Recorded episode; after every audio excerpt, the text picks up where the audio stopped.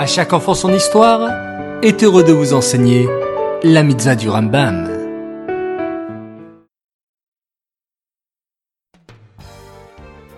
Bokertov les enfants, Shavuatov, j'espère que vous avez passé une belle nuit et que vous êtes en pleine forme.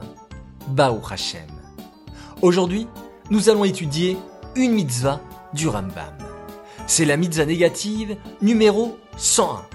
Il nous est interdit d'abattre un animal et son petit le même jour.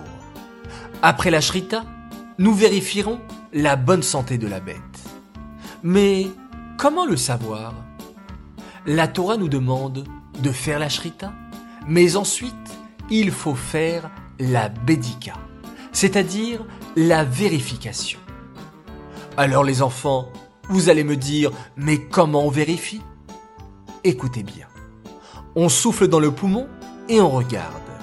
S'il n'y a pas de trou ou s'il n'y a pas de petite fissure.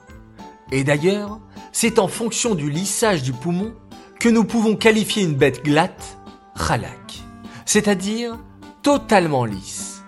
Et si c'est le cas, alors elle est consommable. Et si elle n'est pas totalement lisse, alors il y a plusieurs avis dans la loi juive.